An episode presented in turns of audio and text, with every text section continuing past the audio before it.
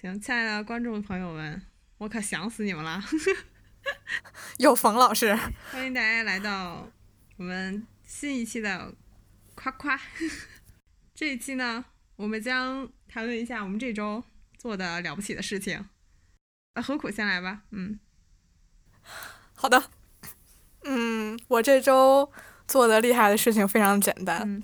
嗯，我看完了，我看完了时长两个小时四十四分钟的《霸王别姬》。哦，这个片儿就有两个小时四十分钟吗？四十四分钟二十五秒。我的天呐！它在我心中是和《肖申克的救赎》可以相提并论的作品，因为我在无数的地方看过它的片段，看过它的评论，看过它的剧照，然后，但是我从来没有完整的从头到尾看过它。直到本周，我终于下定决心把它看完，真是感觉心里的一块石头落了地呀！你是不是又要在豆瓣上凑整，所以才看的？是的。但是它真的是，就是所有的榜单上面的华语电影第一名啊！嗯，这样，基本上是的，就有种你不看它好像就不行的感觉。就是他名副其实，没有别的可说的了，非常绝。嗯，但它里面就是我现在的感受就是那个北京话特别好听，特别利索。它里面不仅有英达，还有葛优。哎呦，怎么都是这些人？你能不能说点那些美貌的？美貌的啊，美貌的。呃，有啊，对，还有巩俐。然后就特好听，比如说那个张丰毅让那个呃巩俐回家的时候，就是他不说你给我滚回去，或者是你给我回家去，他说的是家去，就是特北京。对，就好久没有听过听到这么正宗、这么脆声的北京话了，还挺，而且不是特平，是真的就是这是北京吗？我感觉这是带点那种戏腔吧？谁平时这么说话？家去说呀说，就是会把一句说说说，我爷爷也这么说过。不是，你说是家去还是家去呀？家去家去，就是你给我家去。那你说家去，我就觉得有点。我不是怕说加加去，大家听不听不出来是啥吗？我说加去，这明明唱戏嘛，谁这么说呀？是他字幕打出来正是加去，但是他说的其实是加去，对对对，就是非常亲切，让我又寻寻到了一丝思乡之情。嗯，我记得我好像在哪看过，说当当时那个就是给张国荣配音的是杨立新老师，你能听出来吗？嗯，是他，啊，能听出来是他，但是也没什么违和感，还挺厉害的。嗯，因为张国荣那张脸，其实如果不配他的声音，我本来还觉得会有，还觉得会觉得别扭，但其实没有。嗯嗯，好，那我先夸吧。你讲完了吗？我我讲完了，也不是什么大事儿。嗯。我觉得这就是你众多优点之一，都不是什么新鲜的优点，因为你总是可以轻易的坐下来就看一个两个小时以上的影片，而我就是如果出现了一个两个多小时的影片需要我看的话，我就会把它分到几天当电视剧看，但你就不是，你就可以坐下来把它一口气看完，这是让我非常羡慕的一点。然后另外呢。就是你永远有这样一个攀登影史高峰的精神，就无论是你为了凑你豆瓣上标记看过的那个整儿，还是说你就真的对各个排行榜上面那个就有兴趣，就是你一直都就还挺把它当个事儿的。我觉得这是一个怎么说呢？影迷的自我修养吧，对不对？嗯，对。嗯，没错，我夸完了。专业的精神。那我还要问一下，你你是一口气儿看完的吗？我是一口气儿看完的，但是我在看之前深深的吸了一口气。像这种，像这种，如果是在电影院看的话，对它三四个小时我也觉得无所谓。但是你一旦在家对着电脑看，还是需要，我觉得还是得需要做一些那个心理准备的，就是两个小时。两个小时以上的电影，我都得提前就是得先做做准备，不然也不行。哦，然后你也没有开倍速，对吗？没有没有，嗯这怎么敢开倍速呢？不错，你你 你，说明你尊重，很尊重，怎么说？很尊重权威，也不是很尊重权威，很尊重经典，不像我，经常看电影 就开了倍速了。但我就是如果不是为了凑整，我也不会看这些的。嗯就是你像那个《肖申克救赎》和《霸王别姬》，都是我今年才看，这都是在其他文青眼里会被骂的一项行为吧？我猜，嗯，你会把自己定为这你都没看过这种你，你会把自己嗯定义成一个文青吗？我不会，我太不会了，太害怕了。就呃，那这个《霸王别姬》，我现在也没有看过呢。嗯，但是我觉得，那你看看，对我觉得你有那个呃尊重完整版经典的 这个对行为本身已经很值得赞叹了。谁谁知道那些人看他就是是不是为了多说几句呢？对吧？而你可是一分一秒嗯都没有落下来看完了。我觉得这本身已经很厉害了。像我，在我，尤其是在我这种不会去、不会去完整的、不开倍速的看一个快三个小时的片儿 的人面前，你就是一个标杆儿啊！好的，谢谢，这我虚心接受这是一。个会令我而且就是行为，嗯，而且我们夸别人也不要老总贬低自己嘛，怎么突然大家开始这样了？呃是，然后对，这是一个叫什么来着？对比，对比出效果，嗯衬托。对衬托，嗯，然后我觉得何苦呢？就是对待生活中的这些事情，虽然它是你的爱好，但是你还是把它搞得很有仪式感，这样呢，让自己就是总有一些调剂，然后总有一些新鲜感，我觉得是一个很不错的节奏。嗯，好的，谢谢。嗯，那行，那好的一笑这一周的夸夸，好，俺的夸夸呢也非常简单，就是说，嗯，我五月底的时候吧，在那家没有要我的出版社的姐姐那里，呃，接了一份儿翻译的活儿，是一份儿两两万字的中译英一篇论文。然后其实这个活儿吧，就是你想想是比较反人类的，因为一般来说你接翻译活儿是要把外语翻译成自己的母语，对不对？就这样的话。你比较熟悉，然后就是这就是一个就很直觉性的，你就应该翻译者应该一般都是没有就是走那个反方向的，但是我就接了这样一个活儿，然后我想着还可以保持一下我的语言水平，然后顺便能挣挣外快。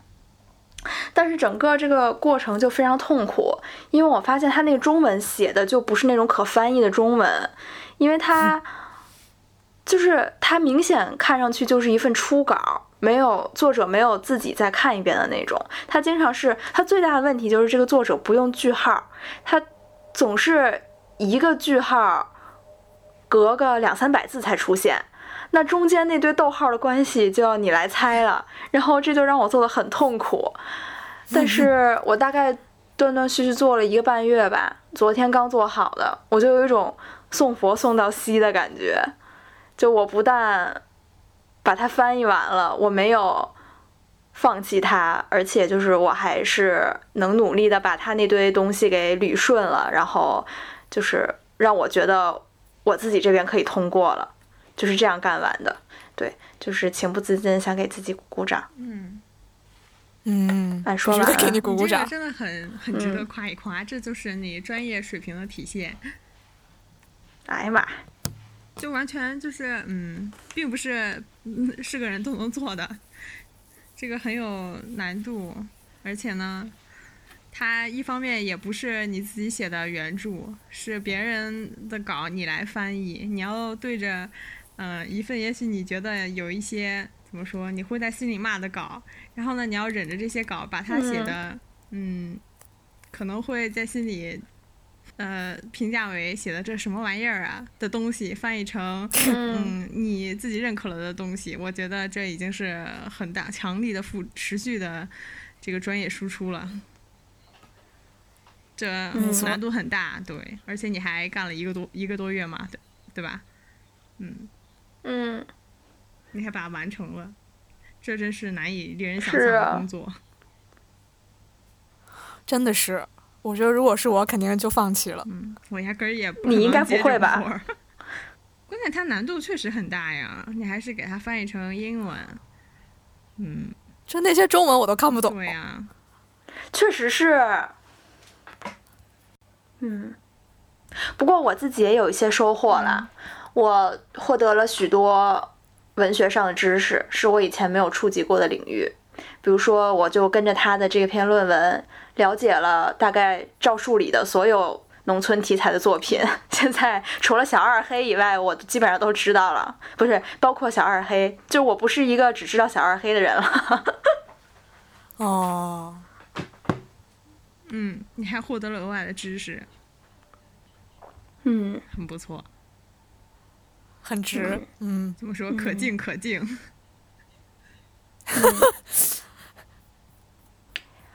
开始戴高帽了。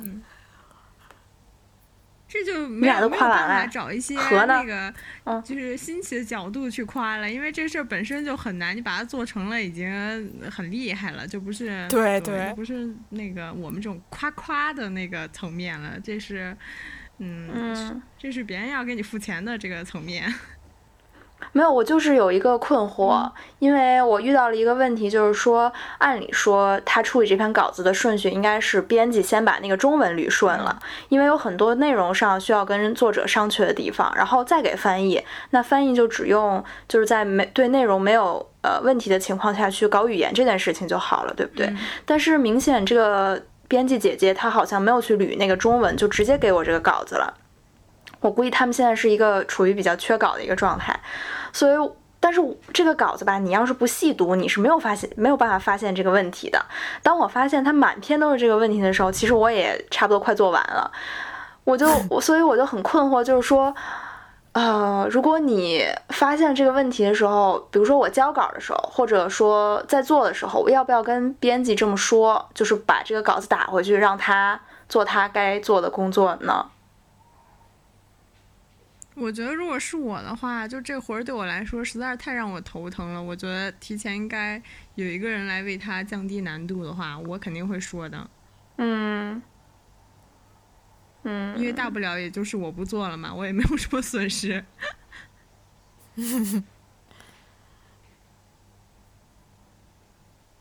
对哦，对，我觉得现在说也没关系，反正你已经做完了嘛。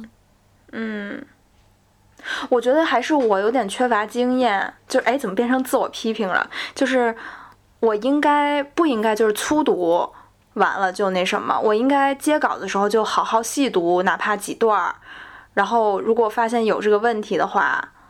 就也不用去读开头，我就可以就抽读几段儿。如果发现有问题的话，就可以早点跟他说。我觉得后面就会快很多，不用老去猜他在写啥呀。但是我觉得，就是有的事情也不必要给自己这么高的要求。就是你向编辑提提要求，然后袒露一下你的这个存在的问题和困惑，我觉得也无妨。我觉得像像我们身上很容易出现对自己的这个怎么说盘剥，就是对用用一种非嗯常高的标准去要求自己，然后把一件事的完成，呃，作为体现自己怎么说能力的一种展现吧，也不是说刻意的是这样，就好像就是有不由自主的这种要求吧。我觉得，既然是这种拿钱干事的活儿，也不用处处都去这么要求自己。就我我认为，把活儿干完了，拿了钱就可以了。只要别人说可以就可以，就不要在别人说不可以之前先对对自己有这么自己多说不可以有这么多要求了。嗯，好的，我将在主下次中实现。嗯，嗯，我说主要他那稿儿也不咋地，就是是是对方的问题嘛。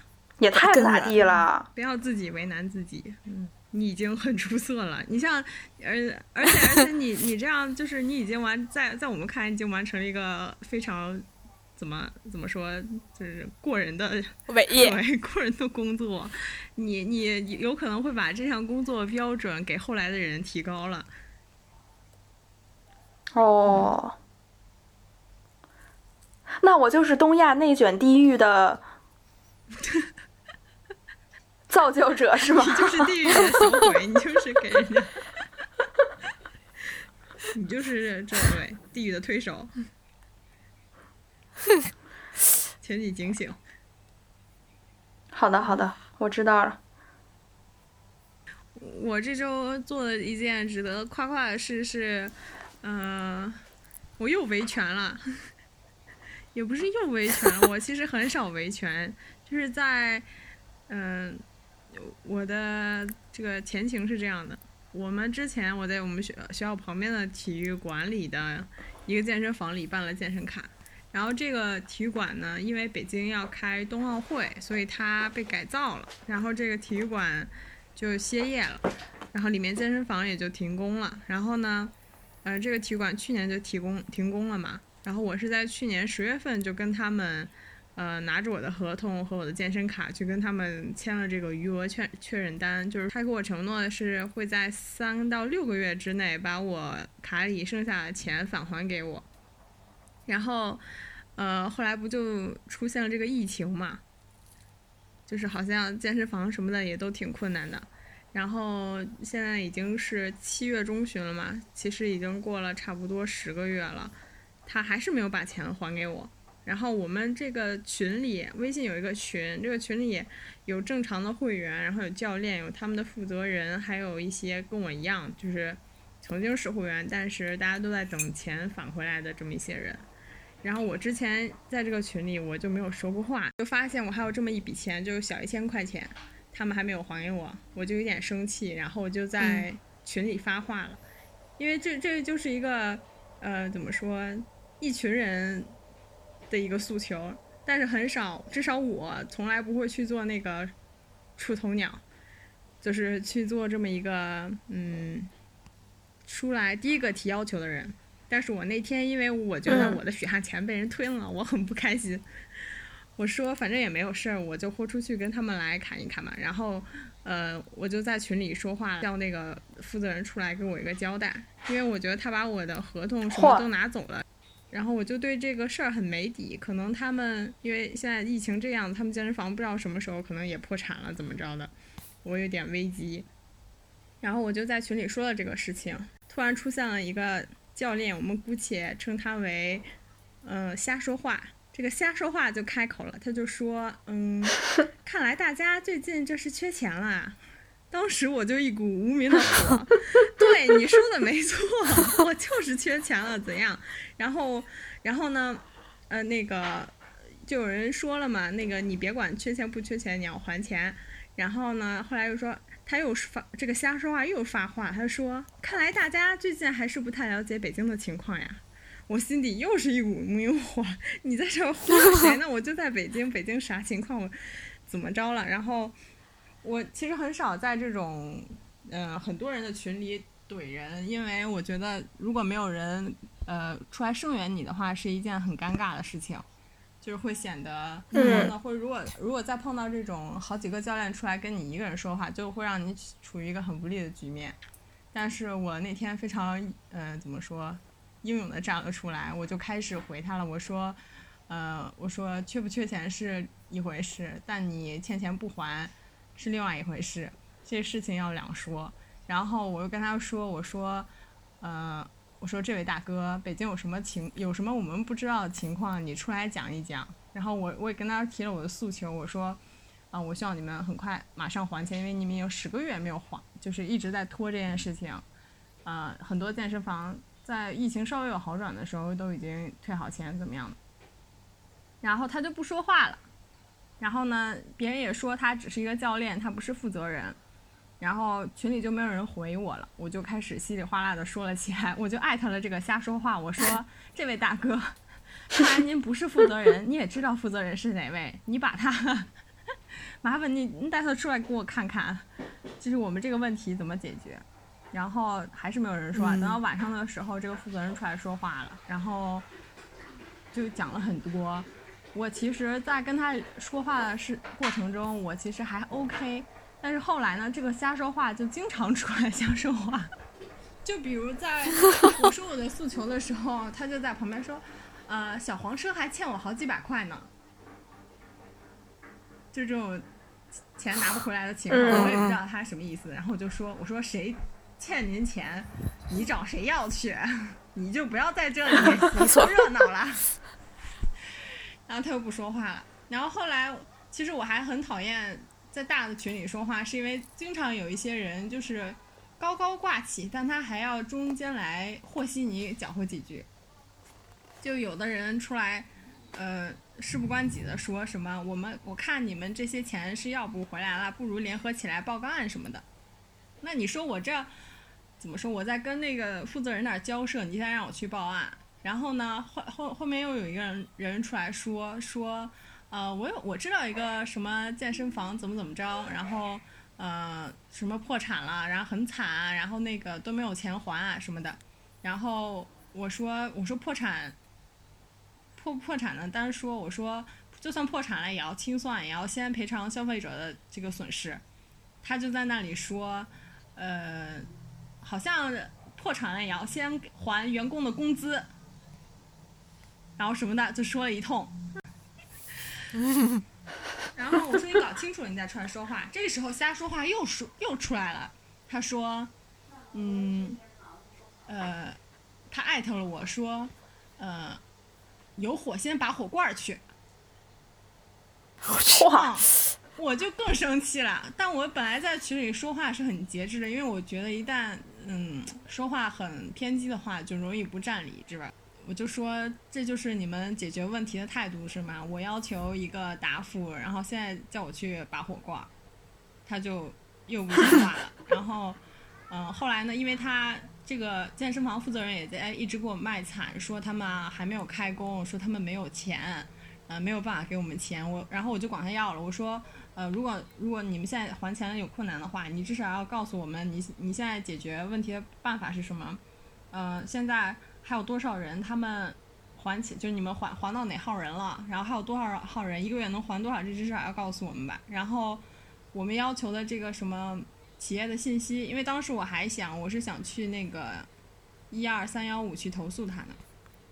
然后，嗯，但是我发现合同被他收走了以后，我根本不知道他那个公司叫什么。我搜了他健身房的名字，但其实没有这个主体。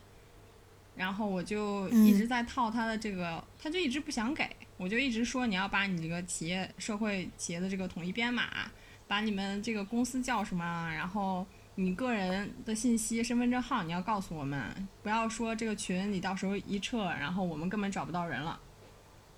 他就一直拒绝给我们这些东西，我就一直在管他们要。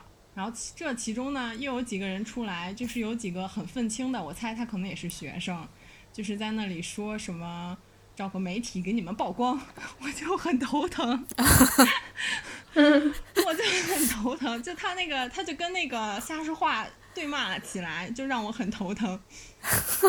嗯，但是，哎呦我的妈！我觉得这个故事就开始，嗯，怎么说，就变得难难以控制了。我，然后我就在群里开始卖惨了。我说：“你们没有钱，难道我就有钱吗？”我说：“为什么？”这个负责人又出来说：“那个我们也是有责任的，我们也还了一些人的钱。”我说：“那为什么你们还了他钱，没有还我的钱？是因为我我是学生，我好欺负吗？是因为我一直呃等等着你们还我钱，一直没。”催你们吗，然后这个这个时候瞎说话又出来了。他说现在已经不是按闹分配的时候了，他就觉得我是在闹事儿。嚯！我就说，我要是闹事儿的话，我早闹了，何必等到现在呢？反正就巴拉巴拉说了一通。嗯，最后呢，这个负责人就让我给他打电话。我说我打电话你就能给我解决问题吗？如果他他说我我在群里说这些都没有意义，然后。呃，我说你打电话也不能立马给我还钱的话，那我打电话给你也没有意义。但最后我还是给他打了电话，然后我甚至还录了音，然后我还装模作样的跟他说，我现在在录音，我希望您能知情。嗯啊。然后这个负责人后来就开始给我卖惨了，就说他今天本来很高兴，因为今天是他女儿的生日，他正在给他女儿过生日。然后我说，好，哦，是吗？嗯，祝他生日快 乐！我会祝你祝你孩子呃祝你女儿生日快乐。但是咱们这个问题还是要解决。然后不拉不拉就说通。后来我就开始我也开始卖惨了，我就跟他说我也是个女孩儿，我也是别人的闺女。你也是一个有女儿的人，你我就开始以多种身份跟他卖惨。我说我是一个毕业生了，我要离开北京了，你钱不还给我，那我什么时候来拿钱呢？对不对？你迟迟不还我，难道我还要进京维权吗？我说我我是一个毕业生，我也是很缺钱啊，我现在租金都没有着落，你让我去管谁要呢？你不能，嗯、拿我的钱堵你们的窟窿，让我自己去喝西北风吧？你也是一个有女儿的人，你想想他以后 遭遇这种事情，您作何感受？然后他说这些就不用你操操心了。我说老天爷在看着，你懂吧？你你你是有女儿的人，我我都没有想到我这么能说。然后我后来还抓住了他了他一个把柄，他说，呃，我说你我管你们要钱，你们让我去拔火罐，怎么着？这个拔火罐的钱你给我报销吗？然后他说这个瞎说话，他已经离职了。那个我就我也跟他他说说他也教育他了，我说。呃，我说你让一个已经离职的人在这里给我们打马虎眼，你是什么意思呢？你这是诚心诚意解决问题的态度吗？你让一个理那个根本就没有责任的人在这里跟我们周旋，这是你们解决问题的态度吗？然后他又沉默了。后来他就也把他的身份证号告诉我了，在我的再三要求下，他一直不愿意给我。我说你不给我是不行的，你可以把身份证号后四位抹去，但是我要知道你叫这个名的你到底是哪个你。然后我也就拿了一些，我至至少要求了我要求的那些信息，嗯，后来我就这件事情暂时就这样结束了，我我转头就去一二三幺五把他们投诉了。嗯，干得漂亮。然后现在就是等结果呗。对，但估计，嗯，他后来一二三幺五让这个人又给我打电话，因为我之前给他打电话的时候是用了我妈的手机打的，我怕他就是事后找我麻烦，然后他给我打电话是我我本来留留的电话，就我自己的电话。他给我打电话的时候，我甚至换了一副口音，做出一副懵懵的姿态。他说七月底的时候会可能会复工，到时候会给我们答复。早这么说不就完了吗？就是的哎，就在那个群里一直讲，然后就是那个瞎说话，他真的很会瞎说话。嗯，看出来了。我就是我现在好像有了一些和社会人周旋的感觉，怎么说？我有点阴阳怪气的感觉，就是不像是一个纯良的学生了。嗯，但这就是跟这种人周旋的一个技巧，嗯，然后，嗯、非常这个群里还有就是那个，我就说那个很偏激的会员，他就说，嗯，他就说什么这钱我我也不要了，我要让你们就是混不下去那个感觉啊。然后但是呢，我还是想要钱的。然后我就在里面说，我说我日子过这么困难，我肯定还是需要您还钱。我说身份证信息、公司信息给一下吧。就唉，嗯，我认为，首先我认为这个瞎说话真的是很会瞎说话。他无数次可以就是用你最不想听到的那个回复的方式来回复你，还甚至认为自己说出了几句机灵话，这种真的是太让人来气了。而且他就是而且你的感觉他嗯是无赖，就是你没有办法跟他就是怎么说，沟通，嗯，而且你的这个整个行为，除了你的对手在恶心你，你的同伴也在恶心你，你像是一个孤军奋战的人，但是你从头到尾都非常冷静和理智。那也有会员在里面声援我，也给我了一些自信。嗯，嗯，真的是，我觉得那个什么钱我也不要了，我就让你们混不下去，这种真的，要不你就别说话了。他就说什么有没有人认识什么《新京报》啊、媒体啊，给他们曝光，就是这种感觉。真是会说你就多说点，不会说你就别说话。哦，甚至还有一个会员出来说说叉教叉教练是非特别好的教练，就是那个负责人，不是瞎说话。说大家不要为难教练了，嗯咱们拿不到退卡费，教练们也拿不到工资呢。好一个转移话题办那可不行。啊！我就很生气，我说不为难教练，难道为难你吗？他不为难我，我会为难他吗？拿不到工资，正好大家一起找工资维权，问题就是这么简单。啊，这个人也没有说话了。嗯，我就很讨厌在里面这个嗯搅浑水的人。嗯，哎，我觉得这就是你在其中体现出的你的一个怎么说呢？优点就是说，我觉得你头脑很清楚，你知道嗯你的目的，然后你也知道你要达到那个目的，你需要做的每一件事情。呃，而且就是你在你的同伴们无数次的蹦起来瞎说话的时候，你也没有被他们就是打乱。即使你有很多感到很烦躁的时候、很头痛的时候，但是你还是一直坚持着你那个步骤，就是你想要要钱，然后呢？你要某某些信息，你就一直很耐心的管他们要这些信息，然后最后发现讲不通道理的时候呢，你就会以其人之道还其人之身，大家一起卖惨。虽然说其中也撒了几个小谎，那那也无伤大雅，毕竟对方估计也撒了不少谎。然后呢，你就是通过你的头脑清楚和你的持之以恒的耐心，你要到了你想要的信息，并且就是成功的走向了。给幺二三幺五打电话的这一步，这起码是一个 非常正规的渠道。然后我觉得你在其中体现的这种坚忍的 耐心，实在是让人非常佩服。因为如果是我，我可能就会失去耐心。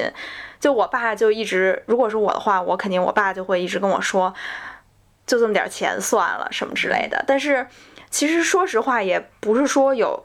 多少多少攸关你性命的钱，但是你就觉得这个事儿不能这么办，对不对？你哪怕，反正我们现在有时间，主要是，就是我一定要出这口气，我要用正规的方法让他们用正规的渠道把我钱要回来。对我要一个说法，我觉得这个是很让人感到舒适的一件事儿，这个事儿办的，想要为您鼓鼓掌。嗯，对，而且最后也取得了阶段性的成功，恭喜你。对，谢谢谢谢。我觉得是你们上次夸夸鼓励了我。嗯。啊！哦，真的呀？那太棒了。嗯，主要还是我吧。何苦就说了一句，他就说那是你人生中重要一步。你看，是我一直在鼓励你。然后我觉得你不能。嗯。我我现在就是有一个没事，你说。我觉得。怎么说？我们也是上了这么多年学的人了，就是其实我们唬人的能力还是有的，尤其是说出话一套一套的，是很有效的。就比如说后来这个瞎说话，他就说什么，嗯，大家都洗洗睡吧，钱会退的啊，等消息吧，就这样说话。然后我就说，嗯，钱会退，那您可以以您个人的名义做担保吗？如果可以的话，我们可以去公证处公证。然后他又说，公司是我开的，我就跟你去了，同学。我说您有信心的话，以个人名义担保也是可以的。这样公司就算赔不了我钱，您也要赔我的钱。您有信心吗？然后他又说了一句：“这不是坑俺吗？” 我觉得 这人真是也是，反正就是，就是对于这种跟你，嗯，你跟他说东，他跟你讲西的人，你就是要用一些，嗯，其实这个话我。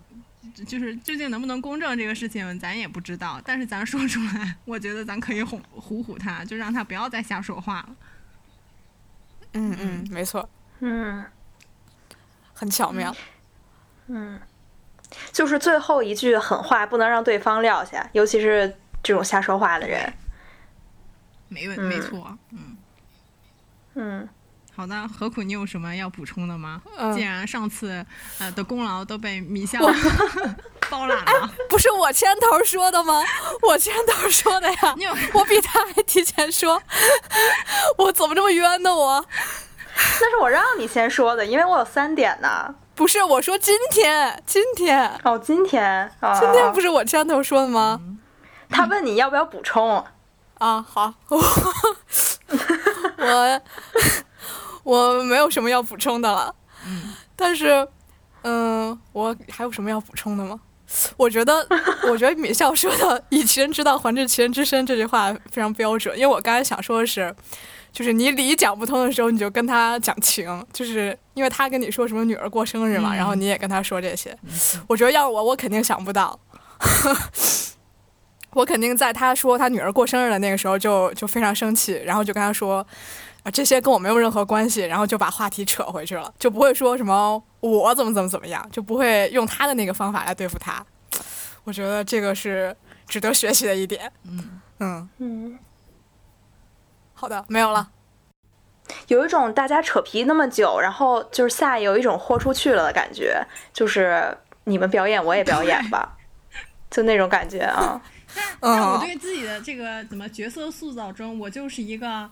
嗯，马上要离开北京，即将要踏上社会的毕业生，现在没有钱租房，快没有钱吃饭了。然后我，嗯、非常卑微、弱小、无助。我不想要把事情闹大，我只想你们的信息和我要钱一个答复。嗯我嗯，自己自己的塑造是这样的，这是否说明了我其实确实是一个表演人格的人呢？很成功。不，这是你为了嗯达到目的，就是要做的一个怎么说呢？一个捷径吧。你这样说就会更快达到目的嘛。我觉得你很有一些做就是刑侦工作或者社区工作的天赋，哎嗯，就是你懂的，就是面对这些人，老百姓各种各样的人的时候，嗯，你展现出了这一方面的天分。那确实也很头，就是总有的人在旁边，嗯，给你打岔。对。哎，另外还有那个一个怎么说，一个小经经经验传授给大家，这个一二三幺五就是消费者协会。投诉的话，大家可以登录微信的小程序，上面做一个实名认证，就可以直接投诉了，好啊好，好高级啊！非常简单。天哪，电子政务哎，嗯。嗯，期待在之后的某一期中能听到这一健身房维权的后续和结局。嗯，我一定要嗯把这个钱拿回来。嗯，错。好了，这期的夸夸到此结束，我们下期再见。再见。再见。